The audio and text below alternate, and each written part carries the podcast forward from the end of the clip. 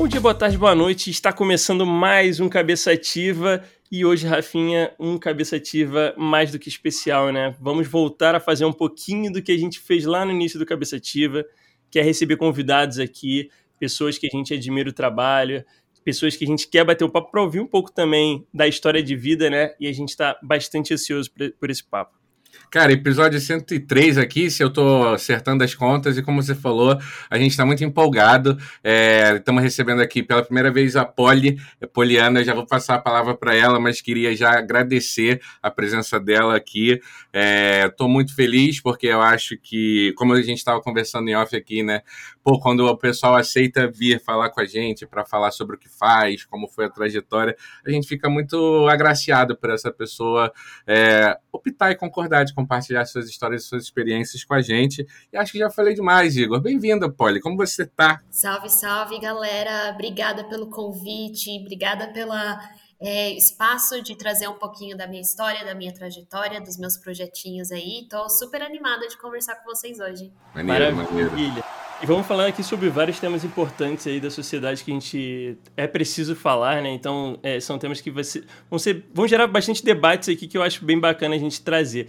Mas, Poli, antes da gente começar, eu queria saber, aqui no Cabeça a gente sempre gosta de dar uma volta no tempo, né? Entender, porque a gente até conversou quando foi trocar ideia lá no Instagram, né? Pô, tem uma galera que acha que quando vê um projeto, né, que o negócio dá certo, as coisas começam a, a fluir, que tudo aconteceu, tipo, num piscar dos olhos, né? Tipo, ah, beleza, tá, tá, tá dando certo, né? E aí o pessoal já olha já com esse, com, é, com esse viés. E na verdade não, né? Tem toda uma trajetória, tem, tem toda uma luta para você poder chegar até ali e o negócio começar a funcionar. Então conta pra gente quem é a Poli, da onde é e como tudo começou, né?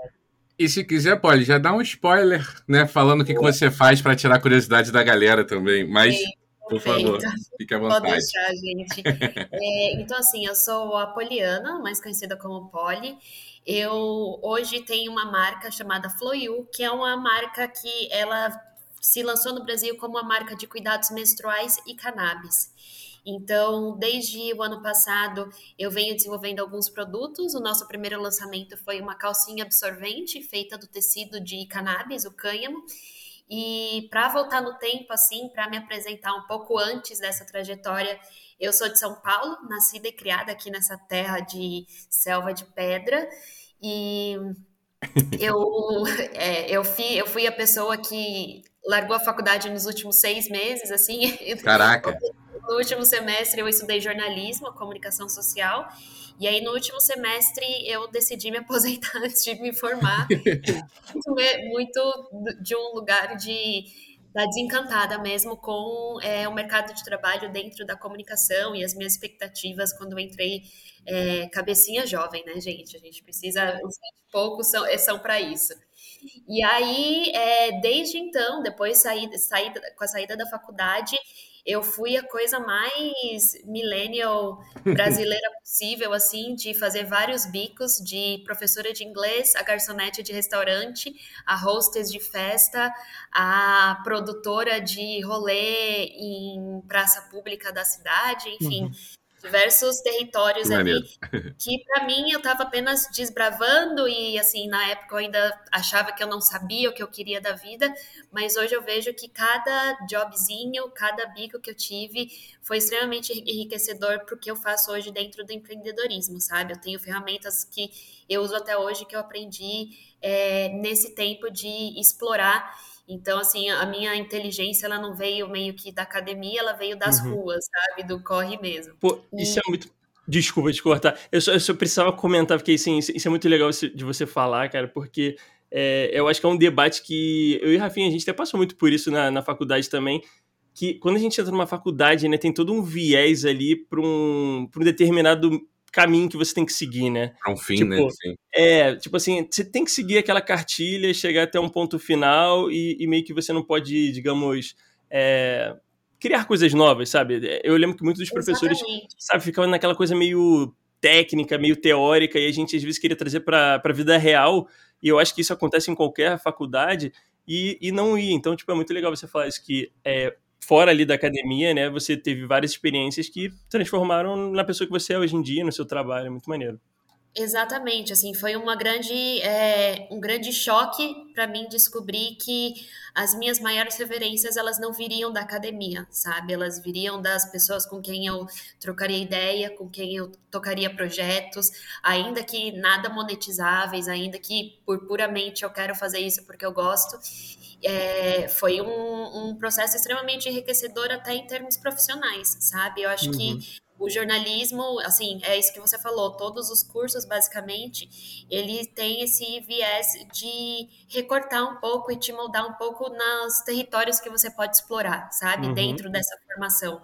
E aí, me libertar das correntes é, do diploma da parede foi uma das coisas que me trouxe essa possibilidade de eu hoje me interessar por design, mesmo não sendo designer, me interessar por é, direção artística, me, dire... me, me, interessar por moda, enfim, diversas coisas que eu coloco o pezinho ali na água, não tenho uma formação profissional e acadêmica em cima disso, mas consigo aprender fazendo, sabe? Então foi, foi bem bacana. Eu descobri também essa, essa possibilidade fora é, do, da cartilha ali de se forme, tenha um diploma, faça pós-graduação e siga uma carreira de 30 anos, sabe? Pô, e é muito doido pensar, né, que provavelmente se você continuasse, sei lá, dizer, na faculdade e tal, se duvidar, você nem conseguiria, né? Tipo, é, beber de outras águas, vamos dizer assim, né? Dificilmente a Poli de hoje teria traçado né, as mesmas experiências e se tornado a mesma pessoa se ela tivesse. Exatamente. Muda muito. Né? Porque é, não, a, as oportunidades né, que você teve foram muito únicas, assim, não, não teria como. Não, definitivamente, assim, até por uma questão de tempo mesmo, sabe? O tempo que eu uhum. disponibilizei para me jogar nesse mar de experiências aí dos 20 aos 30 anos foi essencial para eu me tornar o profissional que eu quero seguir dos 30 aos 50 pelo menos, sabe?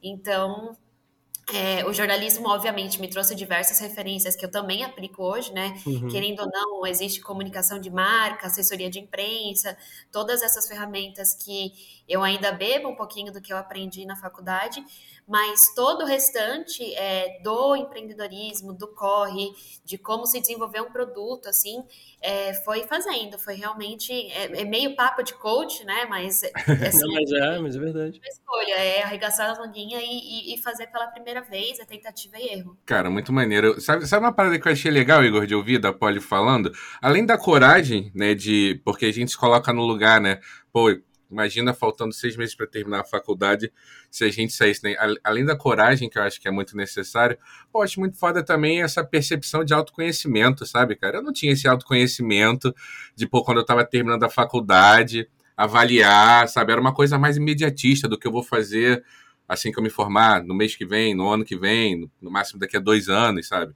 Não é muito fazer doido, essa né? Não, é muito doido porque, tipo, nessa é, cidade normalmente ali que é, é, sei lá, que a maioria das pessoas entra pra faculdade e tudo mais, a gente tá com uma cabeça que tá borbulhando mil coisas e a gente não, não tem certeza eu era um baita de nada, idiota, né? Eu era um baita idiota, hein, diga-se de passagem. ah, mas eu tive, eu tive as minhas amostras também de, de estupidez, assim, de escolhas. Mas é um grande lance, assim, eu, eu, eu me considerava extremamente perdida, saindo da faculdade não foi uma decisão uhum. fácil, assim. É, porque eu abdiquei de um possível futuro que já estava ali traçado. Na época eu trabalhava na editora hum, Abril, era estagiária de turismo, enfim, diversas coisas ali que poderiam ser legais.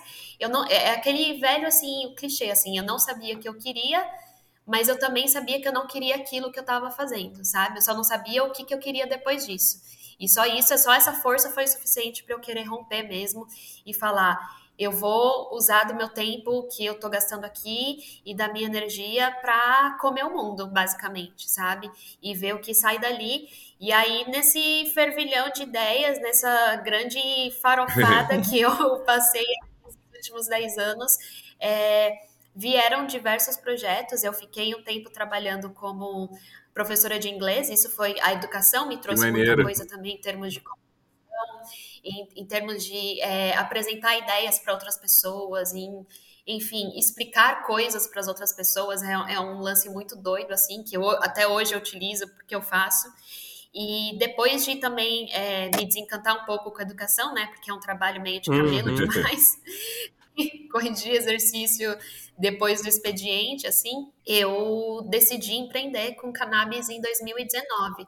Eu não tô, eu não sou tão velha assim na cena, tem pessoas que estão aí traçando esse caminho há muito mais tempo do que eu, que eu venero por ter aberto esse matagal, mas é, em 2019 veio o meu primeiro projeto, que não foi a Floyu, na verdade foi um projeto voltado para é, cuidado com a pele, mas sempre é, olhando pelo lado da cannabis, e aí eu não sei, vou entrar num lado meio nerdzinho da maconha aqui agora, porque dentro da cannabis a gente vai ter diversas uhum. espécies, né? Tipo, bem Pokémon, assim. Você uhum. tem diversas cruzas, diversas possibilidades, tanto para flores quanto para produção de coisas que não são flores, como sementes, fibras, raízes. E aí a parte não psicoativa, a parte industrial da cannabis, o chamado cânhamo, foi o meu grande tesão desde o início, assim.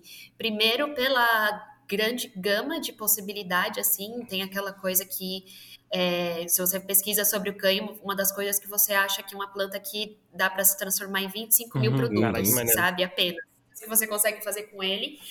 E também por uma questão regulatória de que hoje, assim, até hoje, né, na época também, mas até hoje, o que é regulado no Brasil em termos de saúde, em termos de o que você pode empreender, ainda mais não sendo um grande laboratório de CBD medicinal, ainda mais não sendo alguém com esse, esse aporte, é as partes da planta que não contém os canabinoides, então não contém as substâncias que são consideradas medicinais ou psicoativas. E aí o cânhamo entra como essa, essa alternativa de se usar a planta de cannabis, de falar sobre cannabis, educar um público inteiro sobre isso, mas não sofrer retaliação. Jurídica nem nada, e né? E também desafios disso. E aí eu começo em 2019 a falar sobre o óleo da semente de cânhamo, que é uma coisa que no Brasil ninguém sabia, assim, eu basicamente que traduzi. Eu, eu, vou, eu vou me pintar aqui, porque eu sou leonina, gente, eu gosto, eu vou pintar. Mas, enfim, é, eu fui uma das primeiras pessoas no Brasil a comunicar sobre os benefícios do óleo da semente de cânhamo em 2019, dentro de uma plataforma que eu criei chamada Blazing uhum. Beauty, que foi, assim, doideira, foi uma página no Instagram que eu criei. É, e aí o que, que eu fiz foi, eu comecei a pesquisar é, coisas que poderiam ser é, um pouco mais leves dentro do, da segurança jurídica que eu precisava ter ali, é, o que, que não estava nem proibido e nem regulado, o famoso zona Caraca, cinza, sabe? Uh -huh. E o óleo de é uma desses ingredientes porque ele não é o óleo medicinal, ele é como se fosse um óleo de semente de girassol, um óleo de coco. Maneiro. Então, mesmo se você testar para drogas, para componentes que são testados tanto para parte química de droga quanto para a parte medicinal, ele não testaria para nenhuma dessas substâncias. Mas ele vem com diversas propriedades que são, também são benéficas para a gente. Como o Brasil não produz cânhamo, não produz semente, é, o que eu fiz foi começar, e aí veio de onde veio, tipo, essa coisa da facilidade de eu ter sido professora de inglês durante tanto tempo, tudo isso, foi eu comecei a pesquisar marcas, é, pequenos produtores, marcas independentes ao redor do mundo, de Índia a Canadá, Caramba. a sul Caralho. da Califórnia, é, o que, que eles estavam produzindo com esse ingrediente específico, o óleo da semente de cânhamo. E aí eu sentava na frente do computador, mandava um e-mail, falava, ó, oh, esse é meu projeto, eu tenho uma ideia de difundir, disseminar essa ideia aqui, pipipipopopô, queria comprar uma quantidade mínima do seu produto. E aí eu levei alguns nãos, mas tiveram alguns doidos que quiseram entrar comigo. E eu comecei a trazer, assim... Incrível! É, o nosso primeiro produto foi um protetor labial feito do óleo das sementes de cânhamo e comecei a vender dentro de uma plataforma de Instagram, assim, foi também aquele auge do Instagram onde a gente ainda não tinha tanta restrição dos uhum. algoritmos, a página foi um ponto bem legal, assim, que é, esse foi, foi a grande virada, aí vai ter o plot twist, né, como que eu vou para Floyu depois disso, que foi assim, a página foi crescendo tanto e foi ganhando tão, tanto destaque em termos de educação de público e trazer uma nova estética e uma nova leitura para cannabis, assim, que não seja só a parte medicinal para quem está muito doente ou a parte recreativa que é vista como bagunça pela grande sociedade civil. Uhum. É, eu trouxe cuidado, eu trouxe cuidado com a pele. Eu estava ali em 2000, final de 2019, início de 2020, é, começo de pandemia, onde estava todo mundo olhando um pouco mais para si, para esse cuidado com o corpo. E aí é, eu acordo um dia e recebo, eu vou abrir meu e-mail e vejo que tem um convite da Vogue Que Brasil para eu de um prêmio de sustentabilidade deles. Que irado. E aí foi coisa que eu falei, meu Deus do céu, que coisa mais incrível e que coisa mais triste ao mesmo tempo, porque o que eu estava fazendo não era Aham. regulado, apesar de não ser Ok. bem bom, sabe? Eu não poderia ir lá é, participar dessa premiação. E, e aí foi um grande, é, é um grande virada, assim. Hoje eu sei que esse termo dentro do empreendedorismo chama pivotagem, então eu tive que pivotar para pensar como eu consigo é, ampliar o debate sobre cannabis e bem-estar, sobre as possibilidades do cânhamo para o nosso bem-estar mesmo, para a gente se sentir bem com a gente, com a nossa saúde, e ao mesmo tempo fazer isso de uma forma jurídica, segura, financeira, segura, fiscal segura, entendeu? Tipo, levar isso a sério mesmo. Se é isso que, que é a minha maior habilidade, assim, se eu descobrir dentro desse, desse caminho algo que eu consigo fazer, então isso tinha que ser feito da melhor maneira possível, basicamente, sabe? Eu queria, eu queria até te perguntar uma coisa, já te interrompendo, porque assim, a história é fantástica e é muito legal de, de ouvir também, porque, cara, a galera acha que é isso, né? Vamos chegar lá, vamos sair fazendo e tal, não sei o quê, mas tem vários riscos que envolvem, é, é, por exemplo, falar de cannabis ou vender produtos relacionados e tal é, dentro do Brasil, infelizmente, né? Então, eu, que- eu fiquei até com uma dúvida, assim, é, nessa parte jurídica, assim, como você pensou lá na época, é, sei lá, procurou pessoas que já trabalhavam com essa área, né, na parte jurídica mais relacionada a cannabis e tal. Foi fácil, tipo, você encontrou fácil é, pessoas que pudessem te auxiliar nesse momento ou deu trabalho Não encontrar deu isso? tanto trabalho hora? assim. Eu encontrei, eu fiz uma consultoria jurídica com um advogado da cena que eu já acompanhava há algum tempo, assim, antes de empreender. Uhum. Mas aí o grande lance é mais a parte regulatória de não existe um caminho certo hoje em dia. Se você quer fazer qualquer coisa com um derivado da planta, é, não existe uma Uhum. resposta certa se você pode ou não. Existe um grande. A gente está no momento no Brasil, é, internamente, para esse tema, que assim, as pessoas fazem, tentam fazer, e se dá certo e se passa, aí pode, sabe? Aí é uma coisa que. Uhum. Mas não é que pode para todo mundo, é porque deu certo para uma pessoa. Então, Tipo, vira um marco, vira um né? Daqui, a partir daquele momento mas vai. não se forma nenhuma regulamentação a partir desse marco também, fica estacionado, sabe? É só uma coisa que Caramba. acontece e quem consegue vai tocando e quem não consegue se adapta e pivota, e como, como foi o meu caso, assim. E, e aí, desde então, eu continuei, a ideia era continuar mesmo trabalhando com o derivado, assim, da, da planta, não queria só montar um projeto para quando legalizar, porque isso tem muito, assim, ah, isso aqui eu vou fazer quando legalizar, então eu vou só montando uma Uhum. página de Instagram e, e levando informação. Enfim, eu queria realmente mostrar a tecnologia da planta para as pessoas. Assim, eu tinha essa urgência. E aí eu fui ver o que eu podia fazer e eu tinha duas alternativas, basicamente. Ou ia para o lado medicinal, que é realmente trabalhar com uma marca, me associar a alguma marca de CBD ou até outros canabinoides que já estão rolando hoje legalmente no Brasil. Então, ficar nessa parte mais medicinal mesmo, que não tocaria cosméticos, seria só realmente o óleo para tratamentos de Uhum. diversas patologias. Ou eu iria para a parte têxtil, para moda, assim. Uma coisa que hoje é, é a coisa mais teto de vidro da minha vida, porque na época da faculdade eu falava, eu estava a galera da moda, eu falava, nunca vou mexer com moda na minha vida. Então eu aqui mexendo com pano de maconha, basicamente. Mas, e aí foi isso, assim, então decidido o que eu poderia fazer é, dentro das regulamentações atuais, foi o momento de decidir o produto e ver como que ele seria desenvolvido, sabe? Aí veio um segundo desafio nessa jornada também. E, e esse, a decisão por ir pro lado, digamos, ali da moda, né? Da, do- da parte têxtil e tal, foi por, por algo, digamos, sei lá, algo que se ligava mais com você, no, no sentido de falar é, de uma maneira influência, né? né? Uma influência, exato. Porque também é isso, a gente sabe que esse lado medicinal da cannabis talvez foi um dos primeiros a, a começar a aparecer aqui no Brasil de forma mais forte, é, no sentido da tentar ganhar um respeito, vamos dizer assim, da, da, da, população de uma maneira geral, né? Que é isso, ah, estamos falando aqui de parte medicinal, então é para cuidar de certas doenças ou de certos, é, enfim, coisas que estão acontecendo, e aí para ganhar tipo um respeito. É, e seria, digamos assim, muito entre aspas, muito entre aspas, uma maneira mais fácil de decisão nesse momento.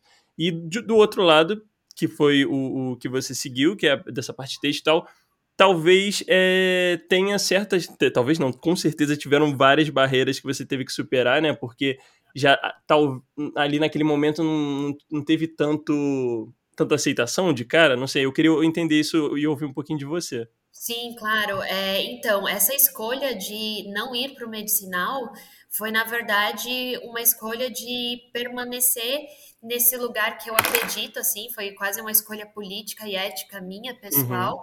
de que a cannabis, o cânhamo, a maconha, é, é um assunto que é meio que problema de geral, mas as soluções que ele, que ele traz também é soluções para todo mundo, sabe? Uhum. Ainda que, assim, existam países que os pró o próprio CBD, a própria parte medicinal é regulada como suplemento alimentar, então é muito mais fácil de você tanto empreender quanto consumir, aqui no Brasil existe ainda um caminho extremamente burocrático para o acesso a essa medicina.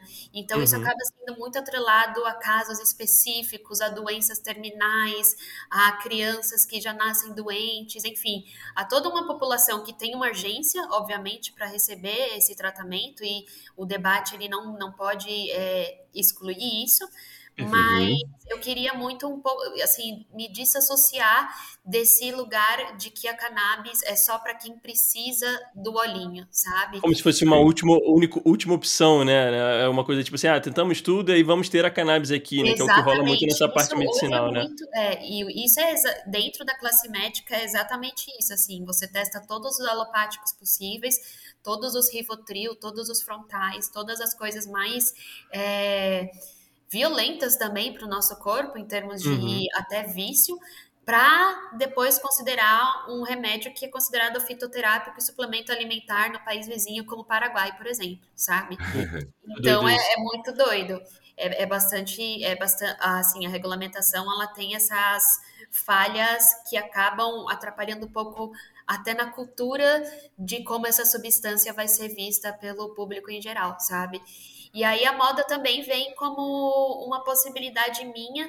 Eu sou muito da parte estética, assim, eu sou muito do branding, do design, da comunicação. É, para esse lado, então veio como uma possibilidade minha também de me aflorar, me descobrir um pouco mais também dentro desse território, lidando com uma parte um pouco mais leve, mas ainda assim apresentando tipo Hoje eu vendo calcinha para mulheres que não usam cannabis, não nunca ouviram falar, sabe? Ou que uhum. ouviram e te, tinham um pé atrás até eu conversar com elas sobre o benefício do tecido. Enfim, eu acho que é uma grande, para usar os termos do, do ProErd ali, é uma grande sabe? É, o cânhamo é uma ótima porta de entrada para a gente é, abrir esse debate com quem normalmente não estaria disposto a ouvir. Poxa, muito, irado. Muito legal. E, e eu, eu, queria aproveitar, então, até essa questão de porta de entrada que a gente estava falando, brincando. É, como é que foi esse, esse primeiro contato, né? Porque, assim, é, antes disso, eu, se você puder falar, assim, como criou a Floyu e como foi a primeira recepção da galera, sabe? É, você teve muita... É, sabe, reação negativa do público de maneira geral. Eu imagino que tenha sido difícil começar a divulgar, né? E você acessar certos núcleos assim, né? Como As você comentou. mais próximas também, né, Igor? Exato, no seu ciclo também. E, e até uma outra questão que eu queria saber também, de curiosidade mesmo, é questão até de idade, assim, sabe? De mulheres que, que começaram a trocar com você, se você tem um, teve uma resistência maior para algum público, entende? Quando, quando sim, isso começou. Sim. É, não, então vamos em duas partes, assim. A primeira foi o Boa. desenvolvimento do produto, né? Que quando eu decido que eu quero trabalhar com cânhamo, eu tenho, tipo, uma lista, é tecido, né? Dá para fazer desde uhum. Tapete para pet a esponja de banho. Então, uhum. eu tinha uma lista de produtos que eu achava que poderiam ser aplicáveis, né? Ou poderia aplicar o cânhamo. E aí a escolha da calcinha vem muito de uma. É, primeiro, de uma transformação pessoal minha. Eu estava realmente saindo dos absorventes tradicionais de plástico de farmácia e tinha comprado meu primeiro kit de calcinhas absorventes de uma marca. E tinha, nossa, assim, revolucionou a minha vida, gente. Vocês não menstruam, mas assim, dormir um negócio de plástico no meio das suas pernas quando você está menstruada. Deve ser horrível, né? É horrível, assim, em termos de desconforto e qualidade Sim. de vida, é absurdo. No, no, verão, então, quando tá calor, sabe? É, é uhum. muito. Uhum. E não só isso, acabava acarretando, tipo, infecção urinária de repetição, sabe? Umas tretas uhum. de saúde mesmo, que às vezes a gente não associa esse uso, mas que está extremamente ligado com, é, tanto com com plástico quanto com os químicos que eles colocam, tipo de perfume a é, substâncias ali que ficam é, a, auxiliando a proliferação de bactérias. Uhum, e aí, então, quando eu penso, tipo, a calcinha tava numa das. tava na lista, assim, e aí quando eu vou realmente sentar para avaliar e falar o que, que eu vou fazer com o cânhamo têxtil, eu vejo que, nossa, tipo, a calcinha, ela seria uma ótima intersecção de dois temas que me tocam muito, que o primeiro é a saúde feminina e o uhum. segundo é cannabis. E não só isso, assim, é, eu iniciando com a calcinha, hoje eu gosto muito de falar que a Flui é uma marca de cuidados menstruais e não uma marca de calcinhas menstruais, porque uhum. ela tem essa possibilidade de andar conforme as aberturas do mercado e das, da regulamentação. Então, tipo, vai ter um momento, não é se, né? Tipo, quando legalizar, vai, vai existir esse momento onde a gente vai estar todo mundo feliz, porque espero que a gente esteja todo mundo feliz e satisfeito com a regulamentação que, que virá, assim, dessa legalização, mas que as próprias empresas e o meu projeto também vai poder, por exemplo, fazer um chocolate infusionado para TPM, sabe? Irado. Uhum. Então, ela pode ser uma marca que ela vai desdobrando o portfólio de acordo com os avanços políticos e industriais que a gente tiver dentro desse território. E aí, o desenvolvimento da calcinha em si foi uma coisa absurda, porque a gente também não produz cânhamo têxtil no Brasil, né? Então, precisa uhum. ser importado. E aí, eu saí daquela coisa de tocar uma página de Instagram e trazer 300 lip balms, uma caixinha uhum. de 300 lip balms para seis meses para de repente estar tá fazendo tipo negociando 18 mil unidades na China, sabe? Caraca. Então foi, foi um salto quântico, assim, que eu dei umas piruetas. e assim, juro, foi uma coisa de tipo, literalmente sentar na frente do computador, abrir o YouTube e falar e digitar como importar da China. E, e anotando e assistindo os vídeos e vendo todos os trâmites que nem falava de cannabis nem de saúde menstrual. E aí essa parte engraçada também, que é isso, tipo, a galera vê a marca rolando, a ideia que parece legal, e parece que, tipo, eu tô vivendo o sonho de trabalhar com duas coisas que são muito da horas inovadoras. Exato. Mas 90% uhum. do tempo é isso, é tipo, eu aprendendo a fazer o corre que é normal, que qualquer pessoa que importa peça de computador faz também, sabe? Uhum. É, é bem doido. E aí eu saí realmente desse ambiente extremamente é, independente. E para fazer isso, obviamente, eu precisei de capital, um capital que eu não tinha, um investimento que eu não tinha na época, então eu teve, tive que aprender um outro território também, a navegar em um outro território. Tudo isso foi de 2020, não, de, no início de 2021 até o final de 2021, assim, foi um Caramba. ano de desenvolvimento onde eu precisei é, achar, por exemplo, um grupo de investidores, sabe? Apresentar bem Shark Tank mesmo, assim, montar o meu.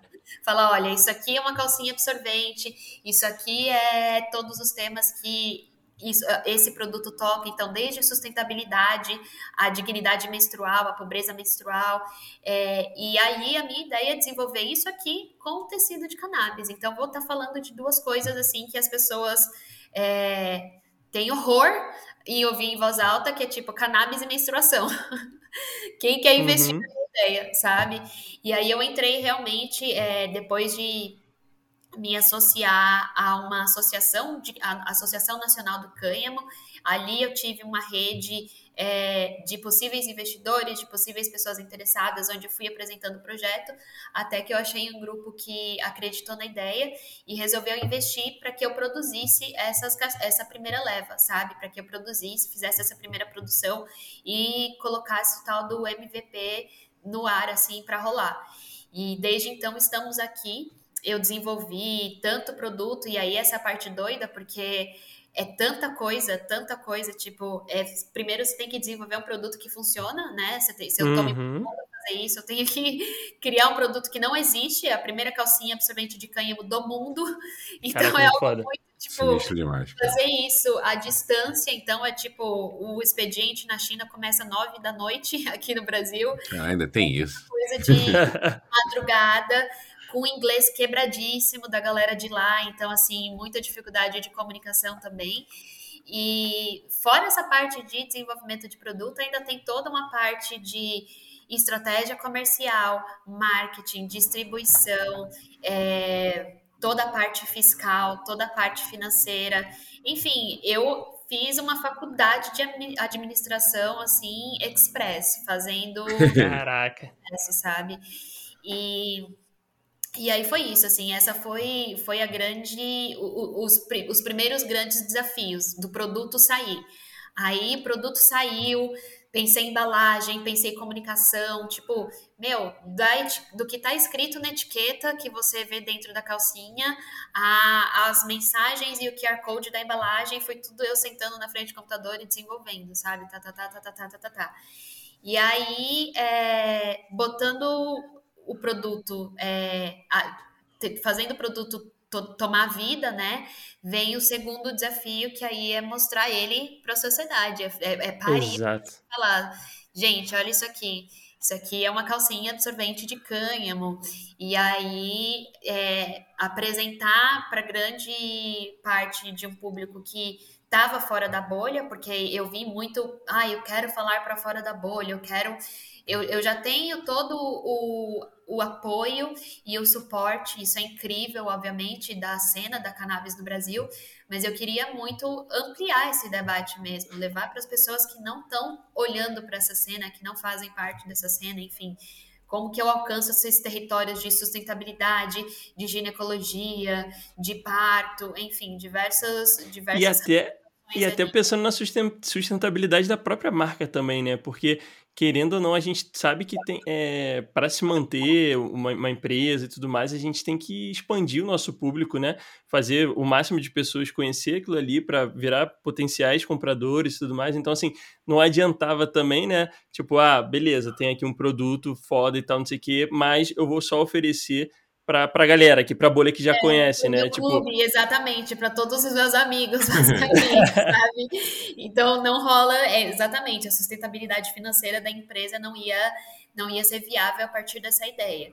E aí eu lembro que assim, é, enquanto a gente estava em fase de desenvolvimento, eu estava terminando os, os, ajustes nas últimas peças pilotos que estavam vindo, e aí aquela coisa à distância, né? Eu nunca fui para a China fazer isso, foi tudo pelo WhatsApp, literalmente. Caramba.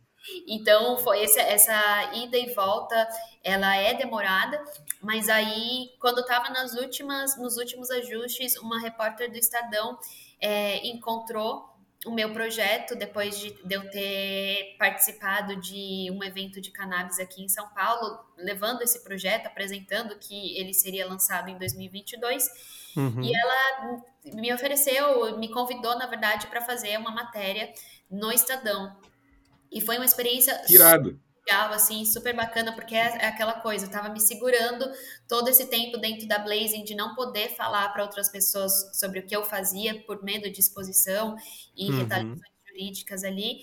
E aí, de repente, tipo, eu posso finalmente falar sobre isso, contar a história do produto, falar sobre os benefícios, porque é algo extremamente 100% legalizado. E aí, é, a reportagem do Estadão rola e eu fiz, e aí eles replicam, eles saem no impresso, saem no digital, saem no Irado. Twitter, e inclusive eles repostam na página do Facebook deles. Caramba, e aí, cara, que... aquele início de marca de querer saber qual que está sendo a receptividade das pessoas, cometi o erro de entrar nos comentários do Estadão da Logo do Facebook. do Facebook, para ler a opinião das pessoas, né? Do cidadão médio brasileiro. E aí foi um grande choque, assim, que eu falei, meu Deus, que buraco que eu fui me enfiar, assim, meu Deus do céu, que briga que eu fui comprar, será que eu vou dar conta? Uhum. Porque é, assim, é isso, são palavras extremamente ofensivas até para pessoas mais velhas, para homens mais velhos, principalmente, assim. Uhum. É, ainda mais dentro de uma bolha conservadora. Então, assim, desde isso é coisa de esquerdista até coisa de ai que coisa nojenta, passando por vai deixar a pepeca chapada. Meu Deus, que isso, cara? Radioativo o bagulho. Não, foi foi tóxico, foi tóxico assim de ver que é, é, assim, e ao mesmo tempo, tipo, serviu como gás para ver o quão necessário é. sabe? Tipo, quão necessário é ter alguém disposto a colocar o produto no mundo e a cara, dar a cara a tapa para falar sobre todos os benefícios e meio que quebrar esses mitos, quebrar esse, binari, esse binarismo de é bom ou é ruim, sabe? E trazer uma nova perspectiva em cima de algo, dois temas que são muito tabus ainda dentro da sociedade, sabe? E aí, fora essa experiência virtual ali dos comentários do Facebook do, da página do Estadão, eu tive alguns momentos, é, por exemplo, em feiras, em eventos, até apresentando o produto para pessoas próximas ou pessoas que ainda, mulheres inclusive, que ainda não têm uma certa é, conexão com seu ciclo ou ainda tipo fazem uso dos absorventes convencionais e a uhum. pergunta mais ouvia era tipo, mas não deixa cheiro, mas não vai vazar, mas não é meio nojento, mas aí eu vou ter que lavar e eu vou ver meu sangue. Então tem, tem muita coisa ali que tipo precisa ser trabalhada e isso é muito doido assim, para eu vender uma calcinha existe muita educação, assim, é, são muitos posts, são muitas conversas, muitas etapas antes, sabe, de preparo mesmo desse cliente para que elas estejam receptivas ao produto, até porque a gente tem aí anos é, dentro desses dois temas, décadas, se não séculos, de é, desinformação, basicamente, sabe?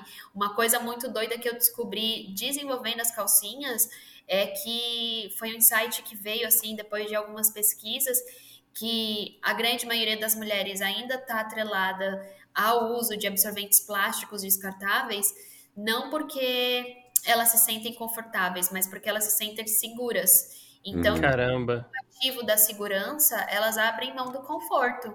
E elas abrem mão do conforto, tipo, meu, no período mais zoado do mês pra gente, sabe? Tipo, exatamente uhum. no período Sim. que você precisa estar confortável, elas descartam esse ativo para se sentirem seguras, porque aí existe toda uma construção social de que menstruação, se você vazar, é sujeira, e ai meu Deus, eu vou vazar na casa do boy, sabe? Tipo, diversas uhum. coisas que vão criando cada vez mais estruturas que te aprisionam para esse consumo específico.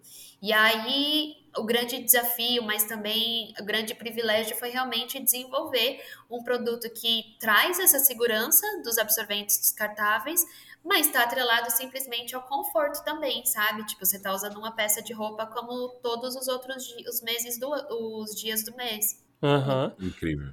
Entregar essas duas coisas foi, foi um grande objetivo dentro do desenvolvimento das calcinhas também. Poxa, é muito incrível porque, é, é, caraca, é muito a gente vai ouvindo isso, né? E a gente vai pensando nos absurdos que são a sociedade que a gente vive, né? Porque são coisas tão simples de, de entender quando a gente troca uma ideia assim, mas que é isso que você falou, né? Que aí chegam comentários absurdos, comentários que não fazem, é, não tem nem pé nem, nem cabeça. E quando a gente está falando de uma coisa que é extremamente importante, que é saúde e conforto, né? Porque, como, como você citou, na, na vida das mulheres, de maneira geral, é um, um, um, período constante, né? Porque aquilo vai acontecer todo mês, a, a, aquilo ali vai, vai acontecer na vida das mulheres, e período de desconforto, de dor, de insegurança e tudo mais, que a gente sabe, por exemplo, em mercado de trabalho, que a, a, a mulher, no, no, nos dias que está menstruada, você vai para o trabalho, aí te, gera uma preocupação, por isso que você falou, ah, será que vai vazar? Será que vai sujar minha roupa? E será que vão me julgar? E tudo mais. Então, assim, são tantas questões envolvidas, importantes, que a gente deveria cuidar né, e, e valorizar, que esse tema deveria ser muito importante, não deveria ser tabu para ninguém, mas infelizmente a gente precisa é, confrontar isso, né, de alguma forma. E cara, é, é, é, muito legal também de te ouvir falar essa parte, porque é, é isso, né? Para toda evolução no, no mundo, a gente vai precisar que, quebrar barreiras e vão ter desafios gigantescos. Então, projetos como o seu, cara, tem que ser muito valorizado. Assim, de verdade, é um, é um orgulho muito grande, assim, da gente poder receber você aqui, porque é, é, é muita coisa envolvida, sabe? É, a gente está falando de uma marca, a gente está falando de um projeto de vida, a gente está falando de, de coisas relacionadas à saúde, é, é, é, muita coisa. Então, pô, muito foda, muito foda mesmo. É, não, eu tenho essa, essa ideia uhum. muito de que a menstruação, tirando toda a cannabis, assim, a menstruação como tema é uma coisa que não está resolvida para ninguém que menstrua. Ponto, assim, é tipo chuva. A gente tem o guarda-chuva, mas ele não é a ferramenta mais eficiente pra gente ainda, sabe? Usar em tempos de chuva. Então, é... e aí você tem, de novo, décadas e décadas e décadas de quem está pensando soluções para esse tema, quem dentro da indústria. Quem são as pessoas que sentam numa mesa e tomam uma decisão sobre como um produto de higiene menstrual deve ser? Normalmente são pessoas que não menstruam, são os homens que estão no topo da cadeia do mercado da indústria de higiene, por exemplo. E aí você, é, acho que tem um pouco desse olhar também meu de trazer essa vivência de tipo pensar uma calcinha, um produto, conhecendo o corpo que está menstruado, conhecendo o corpo menstruante, é, pensar essas soluções sobre uma ótica que as pessoas não estão olhando, sabe? Tipo, simplesmente é isso. Quantos quantos ads, quantas coisas na internet, quantas comerciais de rádio vocês ouvem sobre disfunção erétil, sobre a saúde do homem, sabe? A saúde. Uhum. uhum. E quantas coisas estão sendo difundidas e pesquisadas e financiadas para pesquisa dentro da área científica para a saúde da mulher, para a solução uhum. de cólicas menstruais, por exemplo, sabe?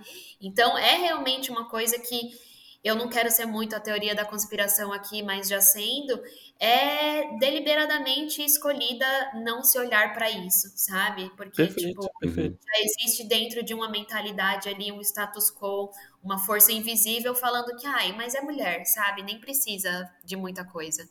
Então, trazer essa, realmente essa subversão falando, não, isso aqui é muito importante, esse tema, ele atinge não sei quantas pessoas, a gente tem descarte de lixo, meu, o primeiro absorvente plástico que foi usado na história ainda está inteiro hum. na natureza. Está descartado. Ele foi descartado e ele ainda está lá, porque é plástico, tá ligado? Uhum, então, sim. muito tema que acaba cruzando, não só com a cannabis, mas com toda, com diversas problemáticas. A gente tem meninas que deixam de ir para a escola porque não tem dinheiro para comprar absorvente, sabe? Sim. Que faltam na aula. A gente tem mulheres que sentem vergonha no ambiente de trabalho de pedir ali um absorvente para colega. Enfim, tem diversas coisas ali que, putz, é 2023, sabe? A gente precisa começar a olhar melhor para essas, para essas rebarbas que a gente precisa parar também enquanto sociedade.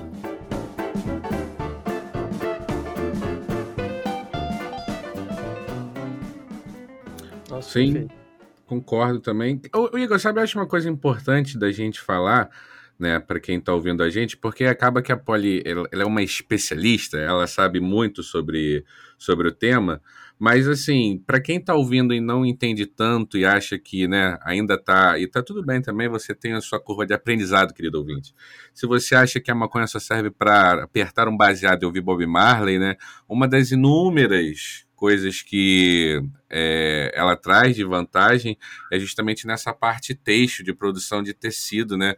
Com certeza a Polly vai saber explicar melhor, mas eu, eu já li que o tecido é, é muito melhor do que o tecido que a gente usa convencionalmente, sei lá, porque diabos, as fibras, enfim. Então, né? Só para deixar claro para o nosso ouvinte que isso realmente é uma das propriedades maravilhosas. E eu fiquei curioso, Igor, para perguntar para a Polly, queria saber de você também, que ela falou ali em um momento, né, sentir a vozinha dela tremular ao falar sobre uma possível legalização em algum momento desse país que a gente vive.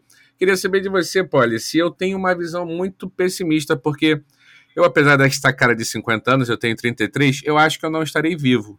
Eu acho que sim, vai, vai legalizar em algum momento. Acho que pelos motivos errados, que vai ser por conta de dinheiro, mas enfim, é o, é o que move, né?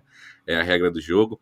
É, então, assim, eu acho que em algum momento vai legalizar sim, mas eu acho que eu não vou estar vivo para ver, sabe? Eu acho que ainda vai demorar um tempo. Tô com uma visão muito pessimista? Eu acho que tá um pouquinho, viu, Rafa? Eu, eu, eu, eu, também, eu sou, né? Meu nome é Poliana, eu jogo o jogo do contente a todo momento. Assim. Às vezes até demais, mas assim, é, o que eu acho, para ser um otimista realista, vai, vamos lá. É, ela vai acontecer, a gente vai ver, eu também vou, vou fazer 33 anos esse mês, e eu acredito que vai haver sim é, essa legalização, mas não da maneira que a gente pensa que é uma legalização, sabe? Não hum. vai ser pra gente, não, e vão ser por etapas, com certeza. Então, quando a gente fala de legalização, o que, que a gente está falando basicamente é de cultivo em solo brasileiro hoje em dia. Esse uhum. cultivo ele vai ser voltado para grandes, grandes laboratórios ou grandes associações. Então, sim, vai se cultivar maconha em solo brasileiro? Com certeza, eu digo que no máximo nos próximos cinco anos. Gostaria Opa. de. Não quero ser a mãe de Iná aqui, pelo amor de Deus.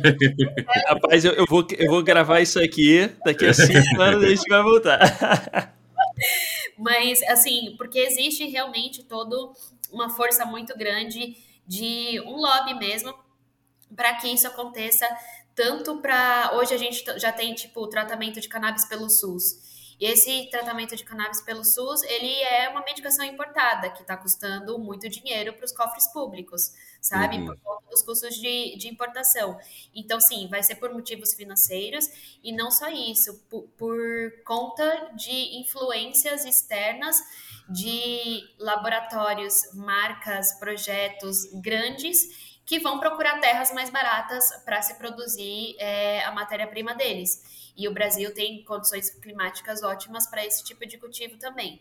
Agora, a gente pensar é, cânhamo para a indústria, aí tem uma coisa muito doida que assim, não adianta você só plantar. Para o cânhamo têxtil, por exemplo, a nossa indústria têxtil do Brasil não tem o maquinário para processar a fibra do cânhamo. Caramba. Então, tem contaminação quando você está fiando. Caraca. Existem é assim, não é só plantar, você precisa literalmente erguer uma indústria do zero com todas as máquinas possíveis. Isso leva anos e muito dinheiro, né? Sim. Então, é uma coisa que a gente vai ver gradualmente até a gente conseguir ver ali um recreativo, a gente está andando ali na Lapa, na Augusta, e ver tipo igual a gente vem a Amsterdã, aí sim, talvez isso a gente já esteja aposentado, assim. Entendi. pra, pra Se ter... tiver vivo, eu não vou nem reclamar. Eu vou, eu vou... Se tiver vivo, eu acho que vai ser até bom. Mas, pô, é, é, é, é bacana trazer esse, essa pergunta que o Rafinha trouxe para a conversa, né? Porque é, é, é, muita coisa envolvida, né? Que a gente nem imagina. Tipo, isso é questão da máquina. Eu nunca parei pra pensar, Também, por exemplo, é, nisso. Tipo, pra mim era, beleza, tá liberado aqui, estamos plantando. Vamos lá, galera. E agora? Vamos fazer o cama. Opa, calma aí. Não é, tem a máquina, tá ligado? Não tem máquina, não tem máquina para fiar, porque as máquinas são feitas para densidade de algodão, que é o principal, a principal fibra vegetal que a gente usa aqui no Brasil, não para a densidade das fibras de cânhamo, sabe? E aí a gente entra um pouco na, no outro assunto que vocês falaram também, que seriam as propriedades desse tecido e por que, que ele funciona tão bem como tecnologia nas calcinhas absorventes. E aí vai ter uma série de coisas assim que quando eu fui cada vez mais estudando e lendo artigos científicos e me informando sobre o assunto, eu falei, nossa, cara, mas isso aqui é realmente a fibra do futuro. E isso uhum. não sou nem eu que falo, mas são grandes especialistas de moda inter internacional, sabe? Então, o cânhamo, ele começa, os benefícios dele começam na produção, em termos de sustentabilidade, porque ele é uma planta quando você está pensando a produção para fibra, né? Porque aí vem genéticas diferentes. Se eu quiser fazer óleo, é, é uma genética. Se eu quiser fazer tecido, é outra genética. É igual. Eu sabia disso também. É, é uma planta, então É, o Siddhartha Ribeiro tem uma analogia muito interessante que ele fala que a cannabis é tipo cachorro. Para cada finalidade você vai ter uma raça, sabe? Então é mais ou menos isso, assim. É, para se produzir fibras para tecido, você tem ali essa produção é, seria uma monocultura que é vista como algo extremamente agressivo para o solo. No caso do cânhamo, ele regenera o solo. Então, o cânhamo Nossa. em alguns lugares é utilizado em né? de outras produções realmente para limpar todo o solo. Ele tem grandes estudos, casos de estudos onde ele foi usado para limpar solo com radiação. Então, ele realmente faz a limpeza e regenera o solo. Além disso, ele consome menos água para ser cultivado. É uma coisa que você tá é uma planta que querendo ou não você fala em produção, ao invés de você falar como eucalipto que demora anos, assim, pelo menos alguns longos meses para ser produzido, para ser extraídas fibras, o cânhamo, por exemplo, você está falando de semanas. Você calcula o cultivo de cannabis a partir de semanas, né? Então você tem ali um rendimento maior num tempo menor, você consome menos água, ele não requer o uso de pesticidas, então essa coisa Monsanto e agrotóxico e todas essas coisas que a gente vem vendo como prática agro não se aplicaria no cultivo de cânhamo, e isso só para falar da sustentabilidade. Aí, quando você pega essas, essa planta, processa essas fibras em tecido, esse tecido ele vai vir com diversas propriedades que são benéficas para a nossa saúde, que aí por conta da falta de pesticidas, por conta é, de toda uma propriedade da estrutura da fibra mesmo, você vai ter uma maior resistência. Então, o cânhamo ele é muito mais resistente que qualquer outra fibra vegetal que você tenha hoje disponível para tecido, você vai ter uma maior absorção se for um tecido que fica em contato com alguma coisa líquida, como é o caso das calcinhas. O cânhamo ele absorve sete vezes mais, ele absorve até sete vezes o peso dele e ainda se mantém com toque seco. É, Caramba! É bem, é bem doido, assim, é umas coisas assim bem, bem absurdas. Além disso, ele vai ser bactericida, então ele tem propriedades bactericidas e hipoalergênicas, que são propriedades que normalmente você precisa fazer um tratamento químico num tecido para que ele tenha essas propriedades, ele já sai naturalmente com essas propriedades da terra.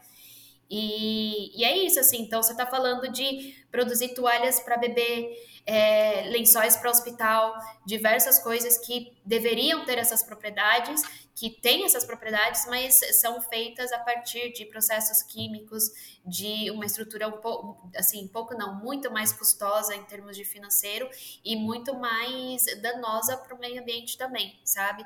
Ele vem como essa grande solução ali, esse, essa grande redução de danos nas práticas industriais para moda hoje em dia, sabe? E aí pegar essa tecnologia toda e unir isso numa calcinha absorvente foi foi a, o pulo do gato ali, sabe? De tipo, putz, ele tem tudo isso e uma calcinha absorvente precisa de tudo isso. Ela precisa ser resistente, ela precisa absorver, ela precisa ser bactericida, antimofo, antiodor. Uhum. Então, não tem como não escolher o cânhamo para isso, na minha opinião, uhum. sabe? Tipo, é, é assim, foi uma escolha que, mesmo se eu viesse da parte da saúde feminina e quisesse desenvolver a calcinha, eu ia pesquisar o suficiente, eu ia chegar no canho e bater o martelo, que esse seria a minha matéria-prima para o produto. Eu, o negócio parece inacreditavelmente, infinitamente melhor do que o tradicional que é o que a gente faz hoje, né? É muito, é muito bizarro, parece até mágico. Eu, eu já brinquei aqui algumas vezes, olha, o meu conhecimento em ciências naturais é muito curto, né? Eu parei ali, acho que a única coisa que eu lembro é fotossíntese. Se for uma coisa aí que eu não fazia a menor ideia que era capaz de um, um solo é, radioativo, né? Como é que é que você falou? Acho que era isso, né? Que ele cura um pouco o solo, é isso? Sim, ele faz a regeneração do solo de radiação. Existe que bizarro inclusive em Chernobyl, tá? Existe um estudo que eles fizeram uma área de plantação de monocultura de cânhamo e depois do ciclo completo, eles fizeram a medição da área que não tinha cânhamo e da área que tinha cânhamo e ele regenerou, ele puxou muito dos metais pesados que tem ali. Nossa. Isso é, inclusive, irada, mano. Um cuidado que a gente precisa ter enquanto indústria, que é onde que a gente está plantando cannabis e de que jeito, porque é uma planta que puxa tudo da terra, sabe? Tudo que Entendi. tiver lá ela vai, ela vai extrair também. E não só isso, tudo que você colocar nesse solo de fertilizante, de agrotóxico, de pesticida, ela vai absorver.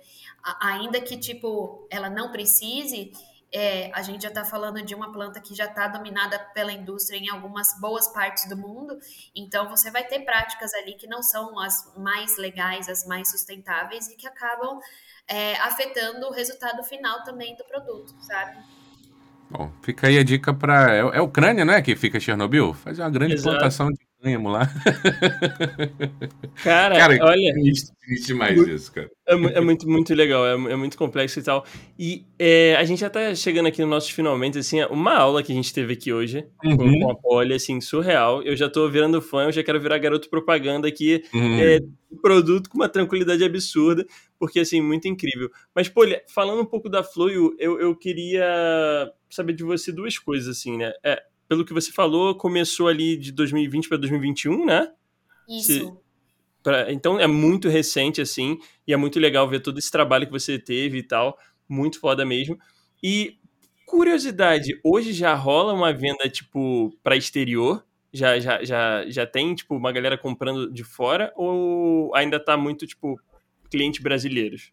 A gente está focando extremamente em clientes brasileiros e aí vai ser uma coisa logística aí da, da vida de empreendedora micro, que é o seguinte, é, existe um grande empecilho que é a embalagem, por exemplo, porque para fazer hum. embalagem precisa fazer em quantidade.